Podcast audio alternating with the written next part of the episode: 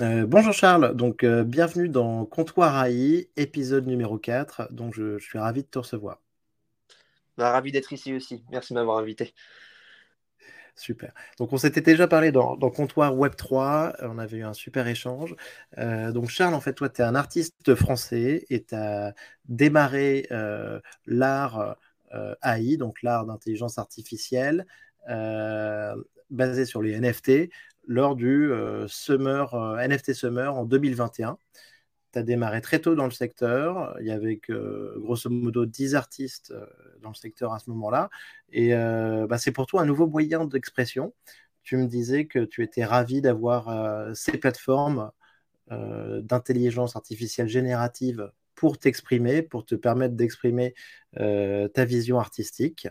Euh, donc c'est, écoute, c'est très cool. on va parler un petit peu de, tes créations et de, tes et des outils que tu utilises. Bah, c'est parfait tout ça. Ben, tu veux que je développe un peu plus ou pas? Avec plaisir, avec plaisir. Bah, du coup, euh, j'ai commencé il y, a, il y, a, maintenant un peu longtemps, maintenant, mais le temps est passé super vite, mais on ne dirait pas. Euh, du coup, enfin, printemps, euh, printemps, début, début été 2021. Et donc, en fait, c'était essentiellement avec du VQGAN plus clip, des modèles assez basiques, avec mmh des choses, on ne pouvait pas faire grand-chose avec. En fait, c'était essentiellement des mmh gros, comment dire, des, des gros amassis de couleurs, etc. Et euh, c'était beau, mais on pouvait pas vraiment contrôler quoi que ce soit, on pouvait pas faire grand chose avec. Et donc c'est à ce moment-là que j'ai sorti ma première collection essentiellement euh, sur OpenSea. Et ça s'appelait, euh, enfin, celle que je considère comme ma vraie collection, parce que j'avais fait des collections test avant, mais c'est celle que je mhm. considère être comme ma, ma, plus réussie et celle qui m'a plus lancé. Donc c'est véritablement ma première d'après moi, et qui s'appelle Surprise by AI, c'est-à-dire surpris par l'IA. Euh, et donc euh, qui euh, résume un peu ma phase test où j'explore un peu tout ce qu'on peut faire avec le VQGAN plus Clip. donc c'est essentiellement des, des, pays, des, paysages très colorés qui représentent des montagnes, des vagues, des, des, trucs comme ça. Et après cette collection a un peu évolué avec avec les modèles de diffusion qui sont un peu sortis un peu plus tard, comme Disco Diffusion par exemple. oui. Une collection, en tout cas, j'essaierai de mettre quelques visuels et quelques liens. Une collection hyper riche en couleurs, euh, vraiment qui détonne. Euh, on a l'impression qu'il bah, y a de temps en temps des explosions, euh, différents types de paysages. C'est très surprenant, mais, et, en tout cas, hyper intéressant. Bah oui, en fait, je sortais d'une période, euh, enfin, j'étais un peu dans, dans le trou euh, psychologiquement parce que je sortais d'un stage aux urgences euh, d'hiver en plein milieu du Covid et donc j'avais pas tellement le moral. Et donc au final, ça m'a vraiment permis de, de me euh, comment dire de, me créer une sorte de, de monde enfin parallèle de, de, métaverse personnel où euh, je, je plongeais j'essayais de, de, prendre des photos dans ce dans ce dans ce métaverse voilà exactement. Donc, Alors parce que ce que ce que j'ai pas précisé ce que j'ai pas précisé Charles c'est que donc euh, toi en parallèle en fait tu étais interne en médecine.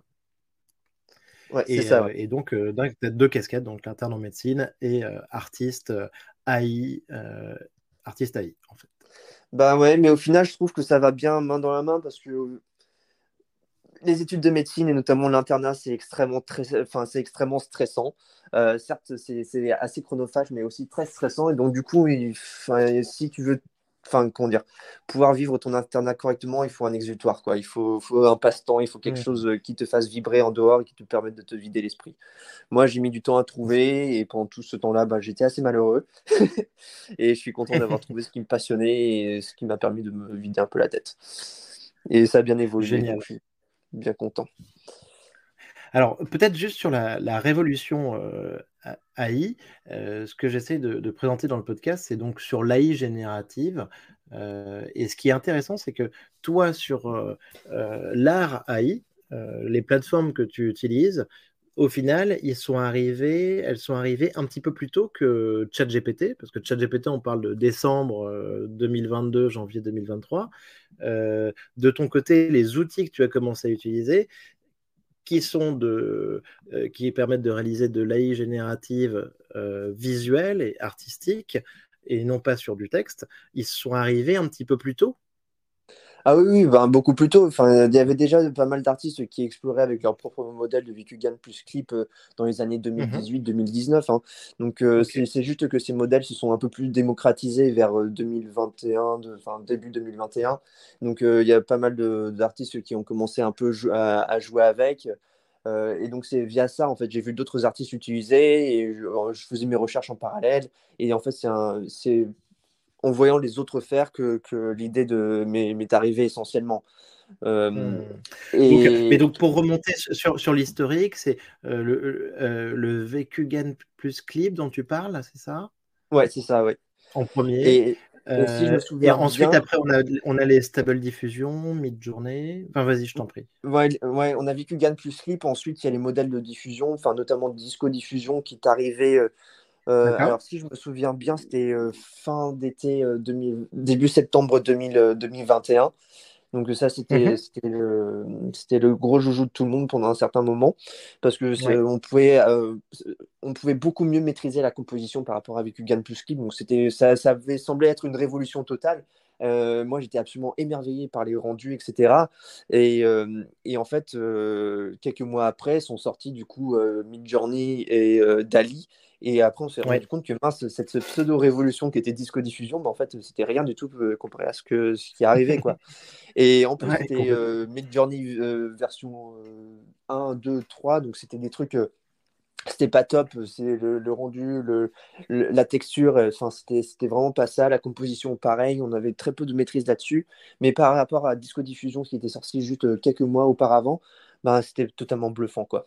Totalement bluffant. Mmh. Donc en fait, il y, a eu vraiment une évolution incroyable euh, qu'on peut voir euh, à l'œil nu, hein, même sans être euh, un connaisseur du secteur. On voit des différences très très nettes en fait. On parle de, de niveau de précision et de, production, niveau de, précision très faible, de, production qui sont sont pas folles au début sur une période de 2-3 ans, à petit à petit des résultats qui deviennent hyper précis, complètement dingues, photoréalistes, qui dépassent ultra réalistes et, qui, et qui te donnent beaucoup plus de possibilités. Donc en fait, tu as vraiment en fait ton art qui évolue en même temps que les capacités des technologies et de ces plateformes. Voilà, c'est ça. Et après, moi, j'aime bien aussi dire que, enfin, comment dire, la, technologie aussi façonne un peu notre imagination parce que dans le sens où euh, notre imagination, on a, comment elle est un peu enfermée par, la technologie, mais plus la technologie s'étend et, et performe, ben plus on peut explorer notre propre imagination et devenir de plus en plus créatif au fur et à mesure. Par exemple, là, j'étais en train de faire une pièce ce matin et euh, il y a quelques mois, euh, j'ai essayé de faire quelque chose à peu près semblable avec euh, du Stable Diffusion. C'était la version 1.0, quelque chose comme ça.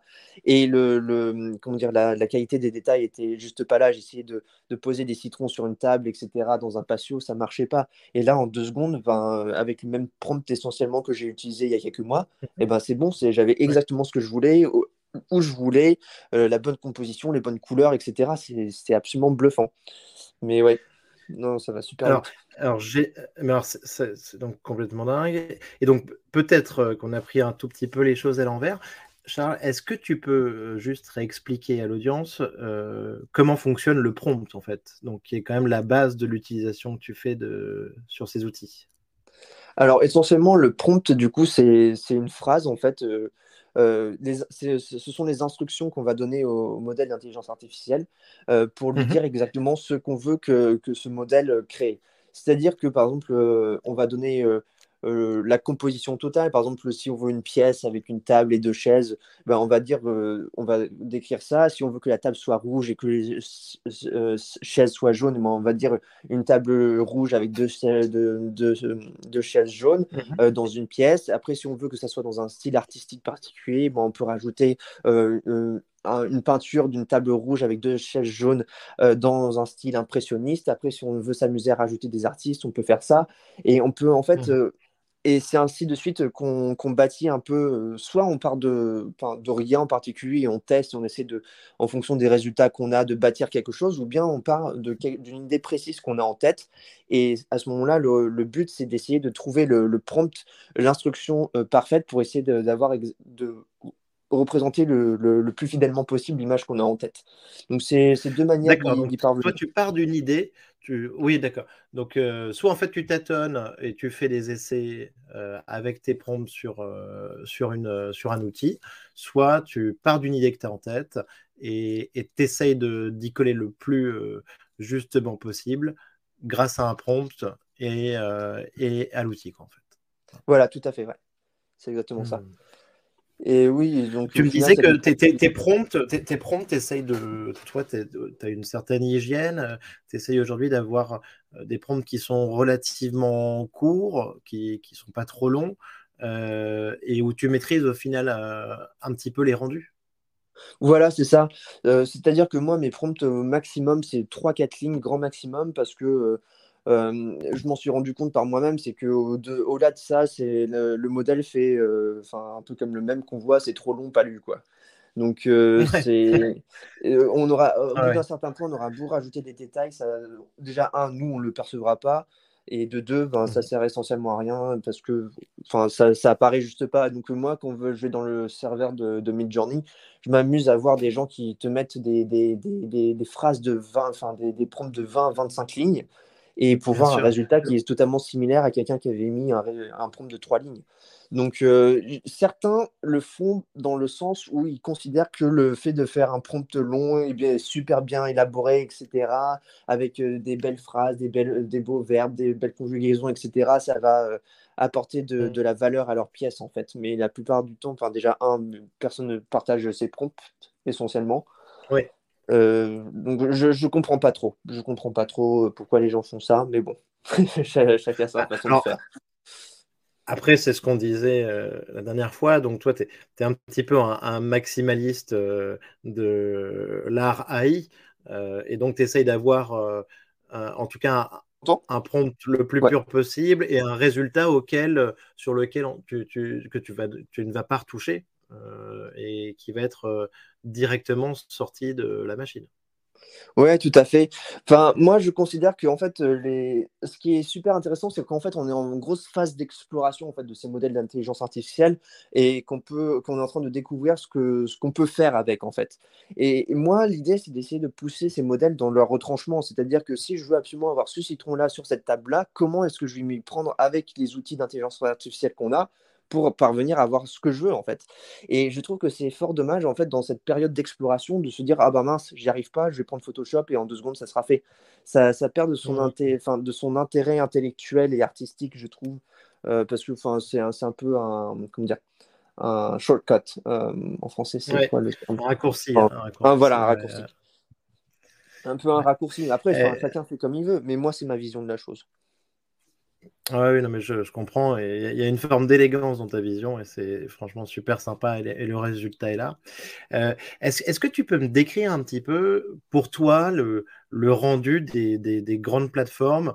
Euh, Si on parle de Dali, de Stable Diffusion, de Midjourney, tu me disais que pour toi c'était des résultats très différents et que toi aujourd'hui tu travailles surtout sur Midjourney?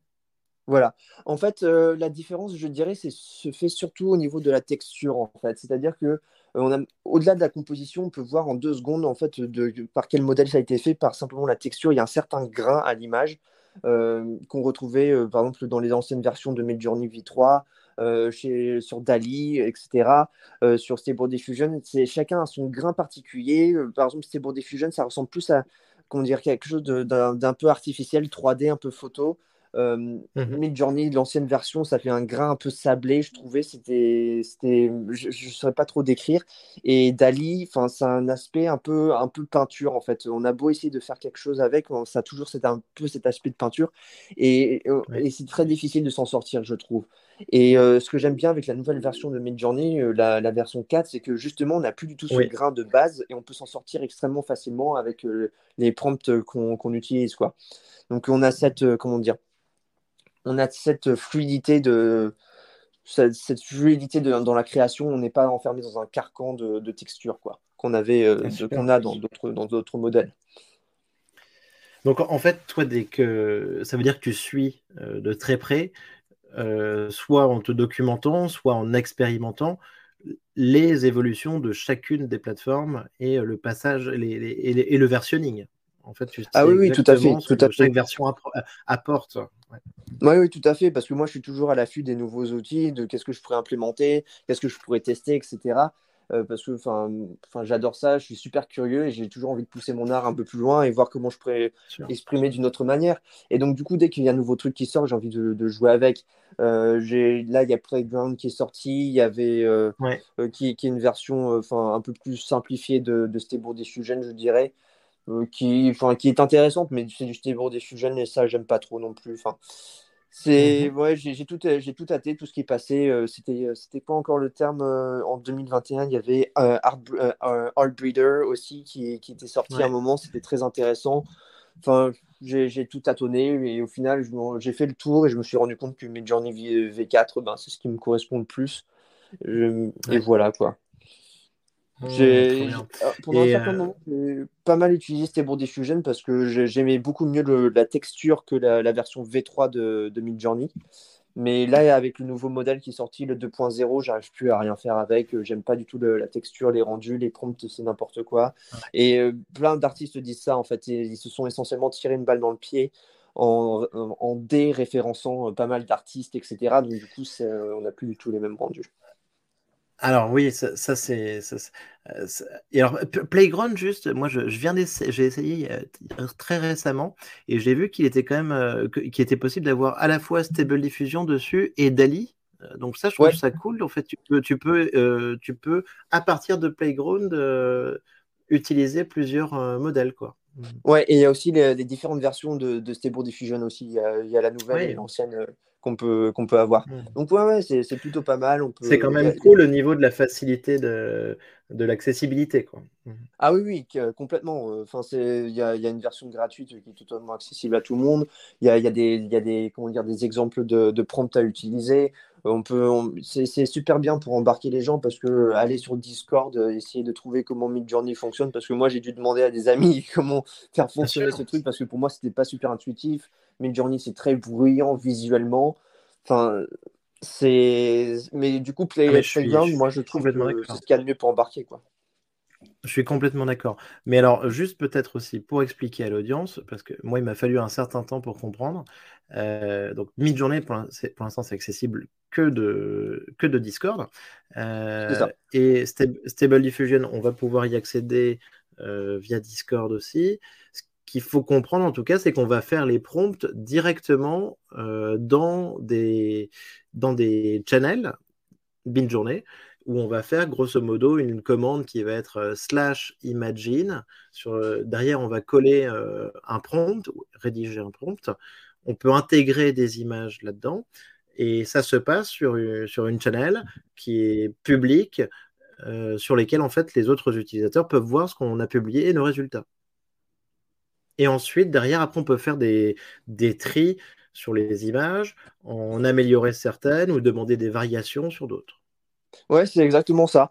Euh, mais du coup, euh, ce qui différencie un peu Stable Diffusion de tout ça, c'est que, euh, bah, en fait, on peut faire tourner Stable Diffusion en local et l'avoir sur son propre ordinateur, déconnecté d'Internet, etc. Mmh. Donc ça, c'est bien plus intéressant. Mais, mais cet aspect, l'aspect de Midjourney de cette manière-là est assez intéressant dans le sens où il y a cet aspect collaboratif. Cet aspect collaboratif dans le sens où en fait tout le monde peut, sur, comment dire, sans la version privée, on peut voir tout ce que tout le monde fait, c'est-à-dire les, rendus en termes d'image, les prompts, euh, les variations de, de, tout à chacun. Donc ça peut, ça peut faire émerger des idées euh, chez les uns ou chez les autres. Après, il y en a d'autres qui s'amusent à tout bonnement copier, ce qui est un peu moins intéressant. Mais, euh, mais ouais, non, c'est très intéressant comme modèle. Mais par contre, ça, risque d'en de, rebuter quelques-uns parce que c'est pas c'est pas quelque chose qui est très agréable à manipuler Discord quand même pour, pour ce type de jeu. Ouais. Non, non, mais je, euh, vois très bien. Et, et le, mais le, le, le, principe, en fait, de voir ce que, ce que créent les autres, au final, c'est sûr que c'est très utile pour voir les différentes possibilités et, euh, et, nous pousser à essayer des choses. Mais après, c'est vite, euh, c'est vite, on il y a beaucoup de brouhaha, beaucoup d'images, on est vite perdu au milieu de, des images des autres et des nôtres, en fait. Voilà, c'est ça, oui. C'est exactement ça. Donc c'est pour ça que Playground, c'est pas mal. C'est le, comment dire, le, comment dire, le visuel est assez purifié. Enfin, c'est euh, c'est assez intuitif. Moi, si quelqu'un veut commencer avec de l'IA, moi je conseillerais d'aller essayer sur Playground d'abord et voir un peu ce que, ce que les gens sont capables de faire avec. Mais encore une fois, c'est du DALI, c'est du Stable Diffusion et ça n'a pas la qualité de Midjourney, je pense. Ok, super. Et alors, tu parlais à l'instant des, styles qui ont été retirés. Est-ce que tu peux nous, nous repréciser ça, nous réexpliquer un petit peu ça, euh, Charles? C'est donc différents styles qu'on pouvait appliquer. Par exemple, euh, je veux une création dans le style de tel artiste, de Rembrandt ou d'un photographe. et ça, en fait, ces fonctions-là, ça a été retiré par Stable Diffusion et bloqué. Bah, en fait, c'est pas tant les styles, mais c'est les noms d'artistes et les références aux, noms d'artistes qui ont été retirés essentiellement. Donc, du coup, oui, euh, donc, euh, par exemple, un tableau, un tableau dans le style de Picasso, ben, ça, je, ça c'est sans doute possible que ça soit toujours actif parce que maintenant, je crois que Picasso doit être dans le domaine public. Mais euh, les, artistes les plus récents, etc., en tout cas, ça c'est clair, ils les ont bien retirés. Et donc, du coup, ça, ça devient très compliqué parce que il faut, comment dire, essayer de recréer un style sans référencer les artistes qui ont, qui ont élaboré ce style au, début et qui en sont les, comment dire, les plus grands représentants. Donc ça devient extrêmement compliqué. Il faut essayer de, de, trouver des chemins de traverse pour, pour essayer de recréer un style de toute pièce avec des mots. C'est un, un, un casse-tête sans nom. Et donc au final, ça, ça retombe à, à, plus à ressembler à de la photographie, des trucs comme ça, ce qui est en fait, euh, j'ai l'impression, le, le, comment dire, le, but final de, de Mostak, le, le, PDG de, de Stable Diffusion, qui expliquait qu'en gros, il en voulait en faire une sorte de, comment dire, de d'atelier de, cinéma, etc., euh, version euh, intelligence artificielle par la suite. Donc, il voulait quelque chose d'assez photoréaliste, en fait. Donc, euh, il postait ça sur Twitter constamment, c'est les, les, rendus photoréalistes, très photoréalistes de, de, son modèle, parce que c'est plus vers ça qu'il tente, j'ai l'impression. C'est vrai, c'est vrai. Euh, c'est vrai qu'on a l'impression qu'il pose tout le temps ça. Il a été euh, hyper en avance sur le fait de dire que ces modèles aussi pouvaient sortir euh, peut-être de la vidéo bientôt, voire des films.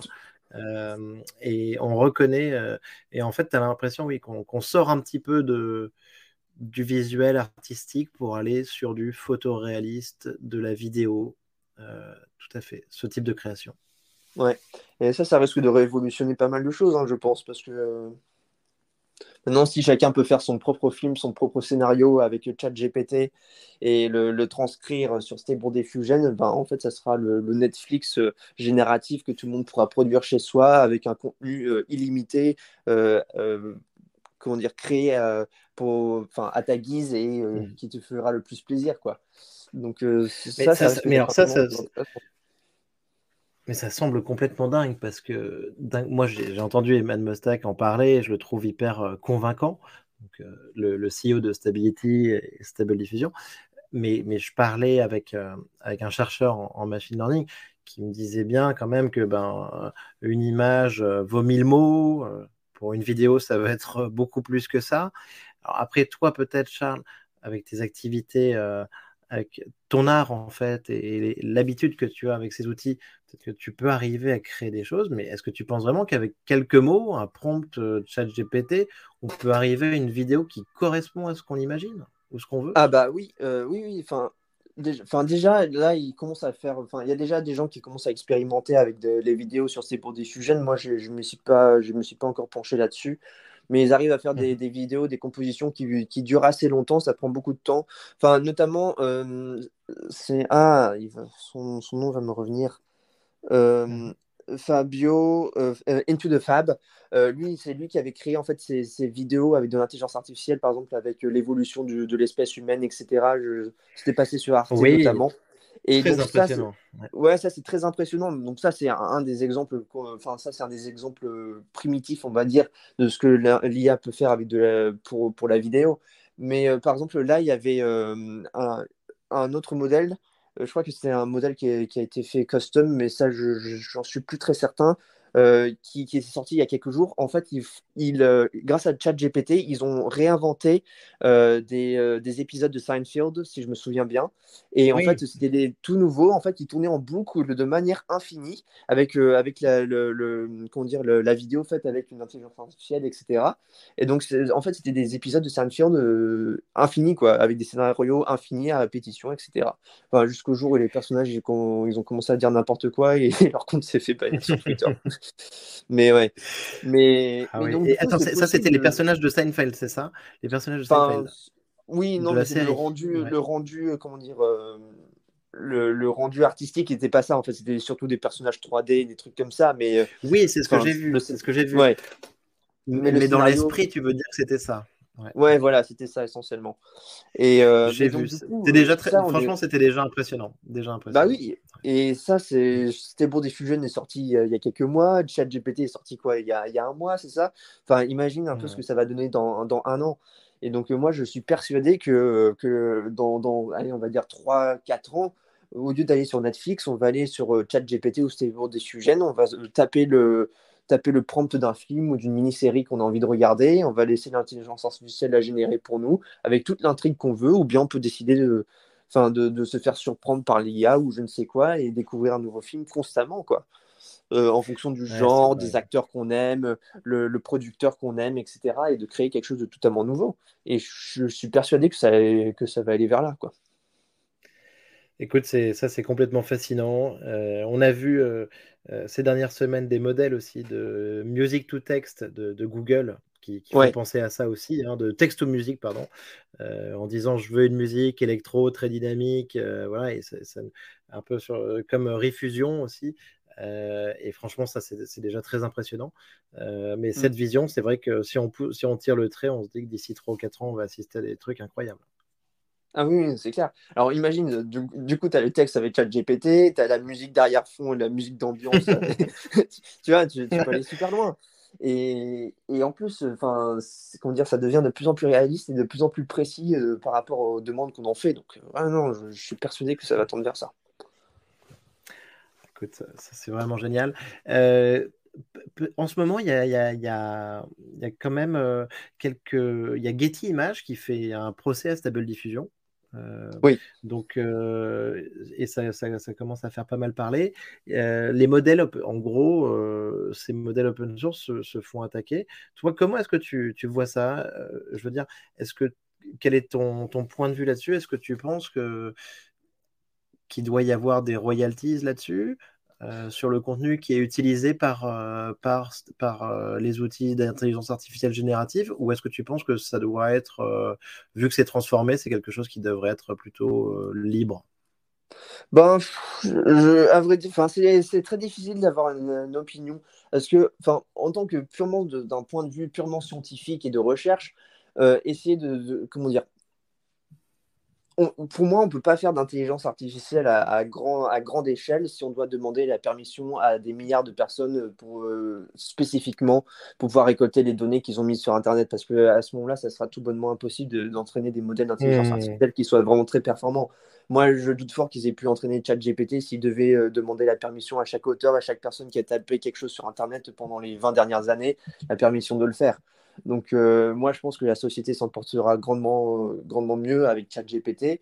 Mais euh, si mhm. on commence à, demander ce type d'autorisation de, pour créer de l'IA, ben, on se tire une balle dans le pied comme Stable Diffusion s'est fait. Mais d'un autre côté, je comprends parfaitement les artistes qui disent bah, écoutez, vous avez bâti un modèle d'intelligence artificielle avec mon travail.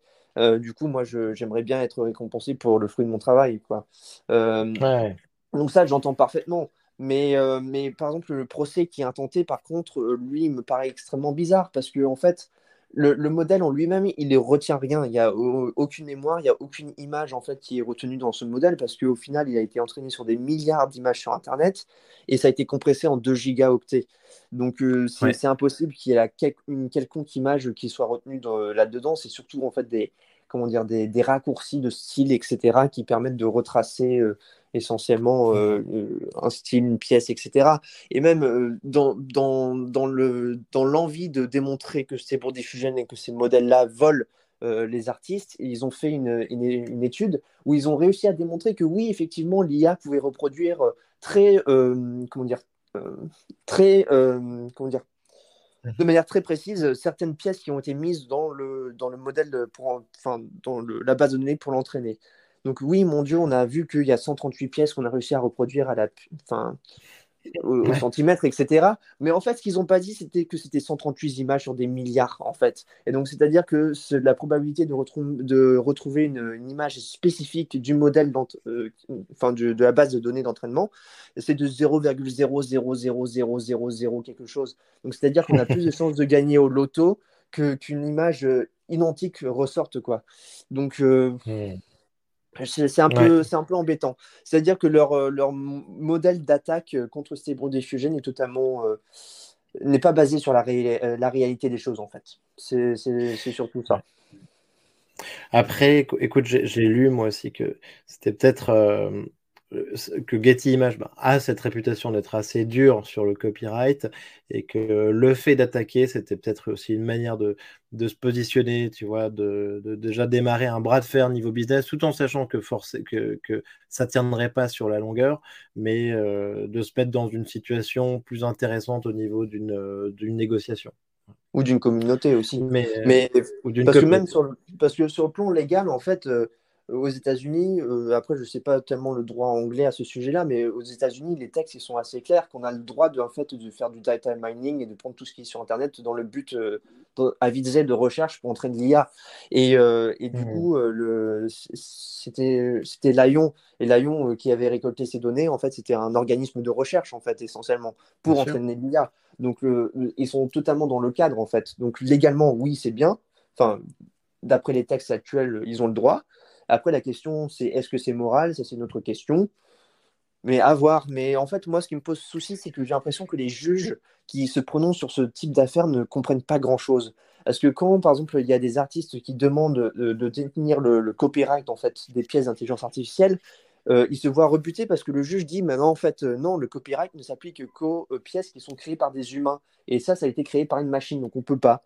Et, en fait c'est une grande méconnaissance en fait de ce qu'est l'art par intelligence artificielle et l'art génératif tout court. Parce que par exemple là ce Tyler Hobbs avec ses Fidanza s'il veut essayer de faire copyrighter, on va lui ressortir la même chose que non, c'est un modèle informatique qui a créé ses œuvres et donc du coup il peut pas le copyrighter. Ça me paraît extrêmement bizarre et, et en fait, comme c'est une technologie très nouvelle, euh, il y a beaucoup de gens qui sont à la ramasse, mais ils décident quand même de se prononcer dessus. Donc ça me paraît un peu bizarre tout ça. Mais bon.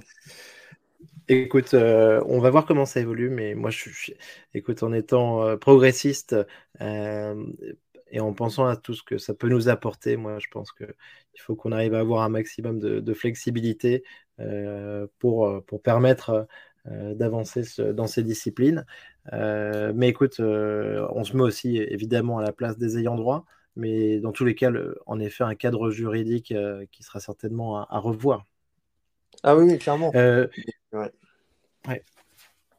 Charles, peut-être qu'on peut juste prendre le temps de, présenter tes, créations les plus récentes aussi, parce qu'on n'a pas eu le temps d'en parler.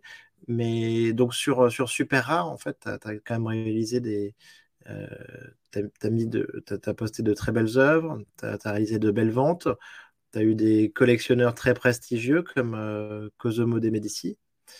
Moi, j'aime beaucoup ces séries que tu as pu faire euh, sur Super Rare. Bah, je te remercie, bah, je suis assez content parce qu'au final, euh, cette lancée qui m'avait amené sur Super Rare, ça avait commencé avec, sur KO Non Origin. En fait, j'ai exploré essentiellement des, des, musées euh, avec la nature à l'intérieur du musée comme une sorte de nature préservée euh, qu'on a préservée à l'intérieur d'un musée à cause du réchauffement climatique, la destruction, etc. Et, au fur et à mesure, enfin, cette exploration euh, m'a attiré pas mal d'yeux de, certains collectionneurs. Et donc, du coup, il y a eu mhm. un, certain engouement pour, pour, pour, mes pièces. Et cet engouement m'a enfin conduit sur Super Rare et Cosimo de Medici, bah, du coup, un des plus gros collectionneurs euh, ben de, de, NFT au monde, j'imagine, je, je, ne sais pas, euh, ah m'a collectionné euh, ma, ma, ma, pièce, ma première pièce sur Super Rare. Et quand les gens ont vu que Cosmo de Medici m'avait collectionné, ben, du coup, c'était non-stop dans mes messages privés. Ah, s'il te plaît, est-ce que tu peux me faire une pièce? Oui, etc. Et donc, du coup, il y a une vingtaine de pièces qui se, qui, qui se sont vendues en peut-être deux semaines, etc. Mais du coup, ça faisait un peu beaucoup, donc j'ai essayé de ralentir. et au-delà de ça, j'ai commencé aussi à évoluer un peu euh, du style. celle, que Cosmo, celle que Cosmo a, collectionné c'est laquelle, Charles pour que, Alors, euh, c'était. Euh, ah, ça va me revenir. C'est dans le musée Ouais, c'était dans. Ah, c'était. Ah. ah, zut Attends, ça va me revenir. Fractured Museum, et je crois que c'était le numéro Fractured 3. Museum. Parfait. Deux ou trois, quelque chose comme ça. Mais oui, oui. Très bien, oui, très bien, comme ça je, je, la, je la présenterai. Fractured Museum numéro 3, super. Et, et, en gros, j'ai décidé d'évoluer un peu de ce style de musée vers quelque chose qui ressemblait plus à du crypto art, où en fait, euh, c'était euh, pendant la période de FTX et du crash du FTX, où enfin, c'était plus un commentaire sur la situation actuelle, avec un plus un style néoclassique euh, qui dépeignait en fait de manière assez métaphorique, euh, euh, par exemple, des... la situation, c'est-à-dire par exemple une colonne grecque rouge qui représentait les grosses chandelles rouges qu'on s'est prises avec le crash des cryptos qui a suivi, euh, une photo, enfin pas une photo, une, autre pièce néoclassique avec une statue en flammes avec une foule apeurée en bas qui représentait Sam Bankman-Fried, du coup le PDG de, de FTX qui a un peu ruiné tout le monde, et ainsi de suite. Et donc du coup, les gens ont beaucoup apprécié ça. Euh, après, oui, là tu étais sur, là étais sur de l'actu, en effet, c'était sur de l'actu, c'est très parlant, avec euh, cette dimension euh, néoclassique derrière. super travail. Après, je me suis un peu amusé, tout en restant dans le, dans, dans le thème crypto-art, de faire une pièce dynamique, en fait, qui en fait c'était des piliers gréco, enfin, gréco-romains de couleur verte et rouge, qui en fait qui représentaient les, les chandelles euh, enfin du coup euh, qui, qui représentait les fluctuations du prix sur, euh, sur, les, sur les mhm. charts. Et en fait, c'est une œuvre dynamique, c'est-à-dire que par exemple, si le Ethereum fait un plus 1% dans la journée, eh ben, ça sera une chandelle verte qui va s'afficher. Si c'est un moins 2%, ben, ça sera deux chandelles rouges, etc. Et du coup, j'ai bossé avec Transition Labs pour faire ce, ce contrat intelligent. Et, et ça, ça, ça, a plutôt cartonné. Les gens, ils avaient vraiment pas mal aimé. Et, euh, on, peut la trouver, on peut la trouver où? Sur Super Rare également. C'est une de mes dernières pièces sur Super Rare. Et euh, aussi dernièrement, ah, oui, amusé à faire euh, une, une, pièce, c'était une pièce collaborative avec un, un, artiste de VFX et un autre artiste IA. Pour en faire, c'est ce la pièce s'appelle le Meme Police. Et en fait, c'est une scène un peu de, néoclassique également et on peut voir avec euh, certains thèmes de, de, NFT et du crypto qui reviennent, c'est-à-dire euh, euh, les mêmes de, de, Punk 6529. Il y, y, avait aussi, on a, on a caché un petit PP à l'intérieur, on a mis un squiggle en forme de graffiti. Enfin, on s'est amusé, on s'est bien amusé avec cette pièce-là. Et là, j'ai une autre pièce que je vais sortir prochainement, que c'est aussi une pièce dynamique qui va changer en fait entre le jour et la nuit euh, pour le GM et, GN euh, bonne journée, enfin bon matin et bonne nuit qu'on se dit tout le constamment sur Twitter. Excellent. Et, et, du coup qui change donc du coup ça passe à la journée vers 7h du matin et ça va switcher vers l'œuvre de nuit vers 21h. Donc on, on, a fait aussi ça. Un, un travail sur le un travail sur le smart contract parce que pour toi le, le NFT a une dimension très importante évidemment. Oui, complètement. Et donc oui, enfin ça reste quand même, enfin ça reste toujours dans, dans ce dans, dans, ce thème de crypto art que, que j'adore au final parce que moi j'aime bien associer euh, l'IA à ça parce que pour moi l'IA c'est indissociable des, des NFT.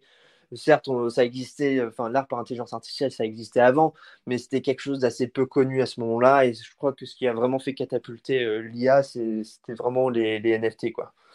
C'est, mmh. enfin d'après mon à mon humble avis. Mais après, je suis totalement biaisé dans le sens où j'étais resté dans cette bulle, et, etc. Mais, euh, mais moi, tout ce que je voyais qui sortait euh, de l'intelligence artificielle, euh, enfin, c'était, c'est, comment dire, enfin, c'était relatif au, au, NFT, quoi.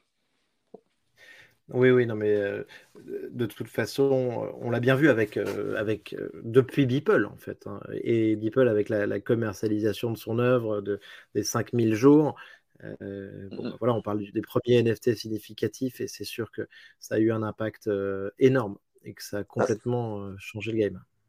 Ah oui, clairement, clairement. J'aurais bien aimé avoir une de ces pièces, mais c'est un peu trop tard. Un peu trop tard.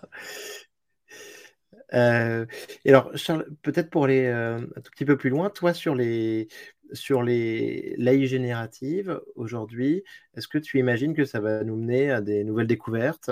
En dehors de la dimension artistique sur laquelle tu travailles beaucoup, est-ce que tu utilises ChatGPT? Est-ce que tu le vois autour de toi? Est-ce que tu penses qu'il peut y avoir d'autres applications, notamment dans la médecine, par exemple, qui est un secteur dans lequel tu travailles aussi? Ah oui, pour moi, il n'y a absolument aucun doute. Ça va absolument révolutionner tous les aspects de notre quotidien. Hein. Euh, là, mmh. euh, il suffit d'aller sur Twitter. Euh, la majorité des ingénieurs informatiques qui savent plus se passer de ChatGPT maintenant. on voit les lycéens qui sont en train d'écrire avec ChatGPT. On voit des scientifiques qui écrivent des articles avec ChatGPT. Moi, je connais des médecins qui doivent faire des cours aux étudiants qui font les cours avec ChatGPT, qui font des exercices avec ChatGPT parce que c'est un gain de temps phénoménal, mais surtout avec une très grande qualité. C'est-à-dire que moi, je me suis déjà amusé à faire des cas, cliniques avec euh, ChatGPT. Euh, avec, euh, avec symptômes, enfin symptômes, diagnostics différentiels, traitements, etc. Et, et, en fait, c'est exactement ce qu'il fallait faire, c'est exactement ce qu'il fallait proposer. et ça, généré en quelques secondes. Donc, c'est ça, ça va révolutionner la médecine pour sûr. Euh, et au-delà de ça, enfin, avec ChatGPT, euh, je suis persuadé que ça va révolutionner le, travail des avocats, euh, des aides juridiques. ça, va, ça, va, ça va révolutionner aussi le métier de comptable, de notaire, etc. Tout ce qui, en fait, tout ce qui est profession intellectuelle, quoi. Tout ça, ça va être absolument révolutionné. ça va révolutionner tout le monde de l'art également. quoi d'autre? Bah, Tout en hmm. fait. Hein. Pour moi, il y a aucun qu'est-ce qui ne va pas être impacté en fait? Bah, Moi, je pense que ça va être surtout les métiers manuels qui demandent un travail de précision et euh, de délicatesse. Euh, par exemple, enfin, électricien, plombier, euh, parce que on pourra dire oui, certes, la robotique, ça va arriver, et avec l'IA, ça pourrait être fait, mais va transporter un robot au, cinquième étage d'une tour à HLM pour essayer de, rentrer sous l'évier de quelqu'un, ça, je doute qu'une IA soit capable de le faire dans, assez prochainement. Donc moi, je pense qu'au final, ce sont surtout ces métiers manuels euh, qui, qui, risquent de perdurer. C'est Pour moi, ça c'est en fait, c'est clair. Oui, en fait, ce qu'on voit, c'est qu'il est. Enfin, aujourd'hui, en tout cas, on est quand même donc dans un cadre digital euh, et, et, on n'en sort pas vraiment. Euh, voilà. Bon, on a de, on a de l'AI euh, qui nous permet de faire rouler euh, des Tesla en, en, pilote automatique, mais à part ce, cas-là et, quelques cas aussi peut-être d'automatisation dans les entrepôts, on est vraiment sur du digital, c'est le cas de l'art et sur, quelque, et sur des, des, professions intellectuelles. Mais dès qu'on est dans du réel, pour l'instant, on n'est pas vraiment capable de, de faire le pont.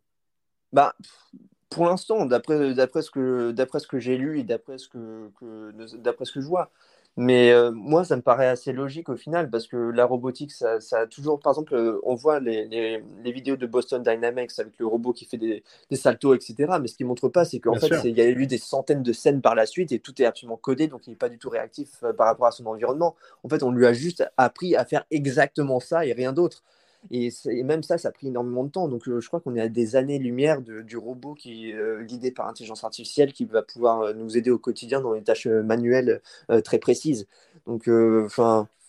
Moi, on, verra, là-dessus sur le, on verra avec les peut-être les robots de les robots assistants personnels d'Elon Musk qui, qui, sont un peu ben, des, des, Tesla à la verticale et sur lequel en tout cas ben, au début, ils ont été assez décriés parce qu'ils étaient moins impressionnants que, les, que Boston Dynamics. Mais au mm. final, ce qui était intéressant, c'est qu'il y avait une question de versionning, de, euh, d'upgrade permanent, un petit peu comme sur un iPhone, et, euh, et une sortie et une production de masse euh, pour d'ici 2-3 ans. Hein. Ah bah ça je savais pas. Mais oui, mais ça, ça va être très intéressant. Mais après, ce qui serait intéressant de voir, c'est est-ce que manuellement, est-ce qu'ils sont tout aussi capables? C'est surtout ça. Parce qu'au final, si c'est pour avoir essentiellement un, chat GPT sur pattes, est-ce que ça vaut le coup? Mais honnêtement, j'ai pas trop, j'ai pas trop suivi ça, donc je ne saurais pas trop te le dire. Mais, mais, même au-delà de ça, même, même l'agriculture, par exemple, va être totalement révolutionnée. C'est euh, si on arrive à faire euh, piloter automatiquement une Tesla, il n'y a aucune raison pour laquelle on ne pourrait pas piloter euh, automatiquement un tracteur en fonction de, enfin, et, automatiser une ferme entière, ça, euh, ça je vois pas comment, hmm. pourquoi ça ne pourrait pas être fait, quoi. Donc, ouais. Donc, euh, donc beaucoup d'excitation. Euh, je pense qu'on est en effet une révolution totale. On n'en est qu'au début. Et là, il y a une vraie accélération depuis quelques mois. Ah oui, oui, non, mais de toute façon, ça, c'est ça, on le voit en fait. il suffit de, de, rater une semaine et en fait, on a raté une éternité, quoi, parce que l'IA évolue de manière tellement exponentielle que, en fait, c'est ouais, c'est une croissance exponentielle. Donc, si on reste pas accroché pendant tout, pendant, pendant, toute cette période-là, on va forcément arrêter quelque chose, quoi. Donc, ah c'est sûr. Même là, j'ai dire que, ouais, que les médecins ou même les scientifiques qui, qui s'intéressent à l'intelligence artificielle, il y a tellement de papiers de, de recherche qui sortent sur l'intelligence artificielle tous les jours qu'en en fait, ils ont juste plus le temps de dire quoi que ce soit à ce sujet-là parce que euh, ça leur prendrait toute leur journée pour euh, rien que de se mettre à jour par rapport à ce que les autres ont fait. Donc euh, c'est un milieu qui, évolue à vitesse grand V. Quoi. Ah, c'est complètement génial. écoute, c'est hyper intéressant. Merci, beaucoup, Charles. J'ai une petite question pour finir. Est-ce que tu aurais un, ouvrage, un film ou un bouquin de science-fiction à recommander à notre audience?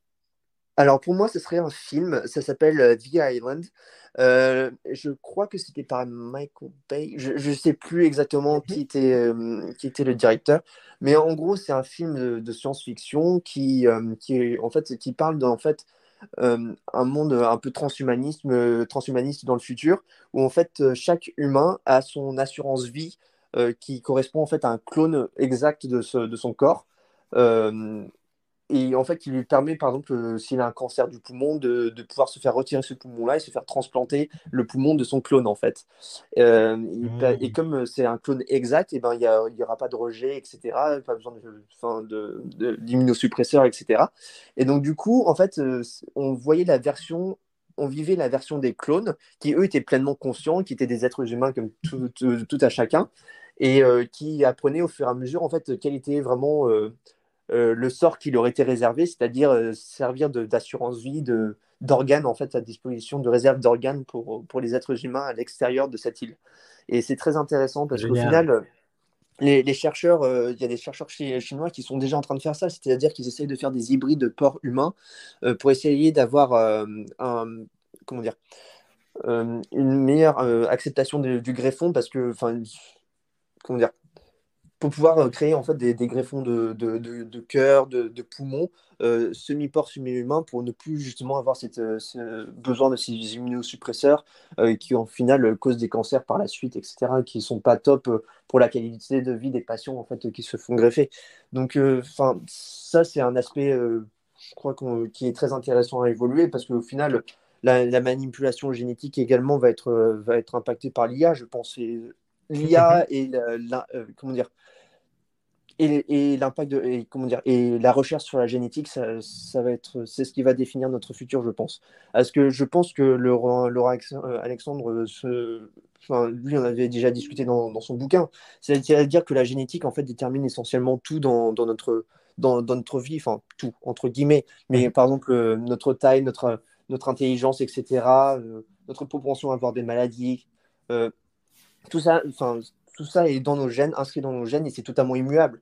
Mais il y a déjà des technologies maintenant qui, permettent d'éditer nos gènes en temps réel. Et ça, c'est déjà utilisé en médecine. Donc euh, moi, je pense que cette technologie-là aussi va être très intéressante. Et on va, je crois, tendre vers un monde de plus en plus transhumaniste. Donc avec euh, édition génétique, IA, etc. Génial. Le, titre du film, tu dis que c'est comment? Euh, The Island sûrement l'île en. ah, The Island, oui, très bien, oui, tout à fait. Euh, oui, oui, qui est, qui est, un super film avec, euh, avec euh, Ewan McGregor, il me semble. mais, ce que je, mais en tout cas, ce que je sais, c'est que c'est aussi, je pense, tiré d'un bouquin de science-fiction de David Brin, euh, qui est un des premiers livres de science-fiction que j'ai lu. C'est super intéressant ce, ces, sujets sur le clonage. Et, euh, et, ce qu'on comprend aussi, c'est que pour toi, euh, qui, est entre l'IA et, la médecine, évidemment, c'est un sujet passionnant. Ah oui, clairement. Mais même au-delà de ça, c'est que c'est, je crois que c'est une grosse tendance. en fait, on retrouve surtout au niveau de la Silicon Valley euh, de la recherche de l'immortalité, en fait. C'est-à-dire que euh, pousser la technologie autant que possible pour augmenter le corps humain euh, dans, toutes ses, dans toutes ses capacités, c'est-à-dire purement intellectuelles et à la fois physiques. Donc ça va passer par, par exemple avec l'entreprise Neuralink d'Elon Musk qui va implanter une, une, sonde dans notre crâne pour décupler nos capacités, l'IA qui pourra nous aider à réfléchir beaucoup plus vite et beaucoup, plus, et beaucoup mieux, l'édition génétique qui nous permettra également enfin, de vivre plus longtemps, dans meilleure santé, avec des meilleures capacités intellectuelles, etc. Donc on va tendre vers ce monde de transhumanisme, je pense.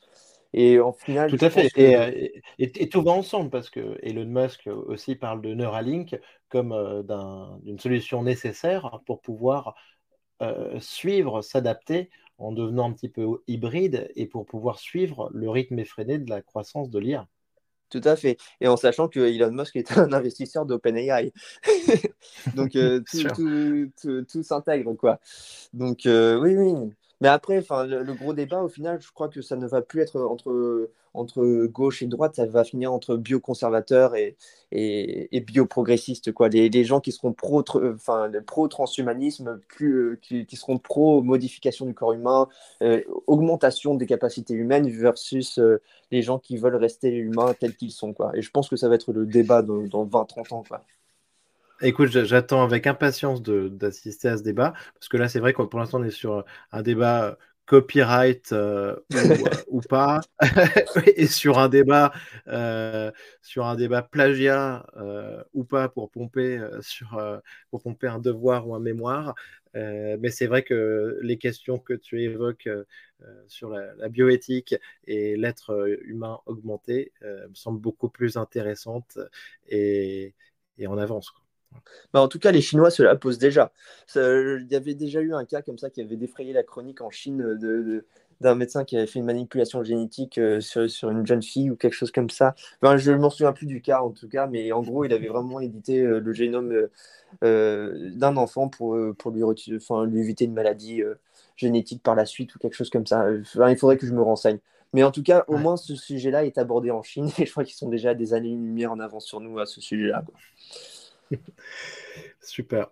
Bah écoute, Charles, merci beaucoup. Merci pour ta participation à, cet épisode de Comptoir AI. C'était bah, hyper un plaisir. J'encourage euh, tous les auditeurs à aller regarder tes œuvres. Je posterai euh, les liens. J'essaierai de mettre quelques visuels sur YouTube. Euh, bravo pour ton travail. bravo pour ta vision éclairée à ce sujet. Et voilà. Bah, merci beaucoup de m'avoir invité. C'est toujours un plaisir de discuter avec toi. Trop cool.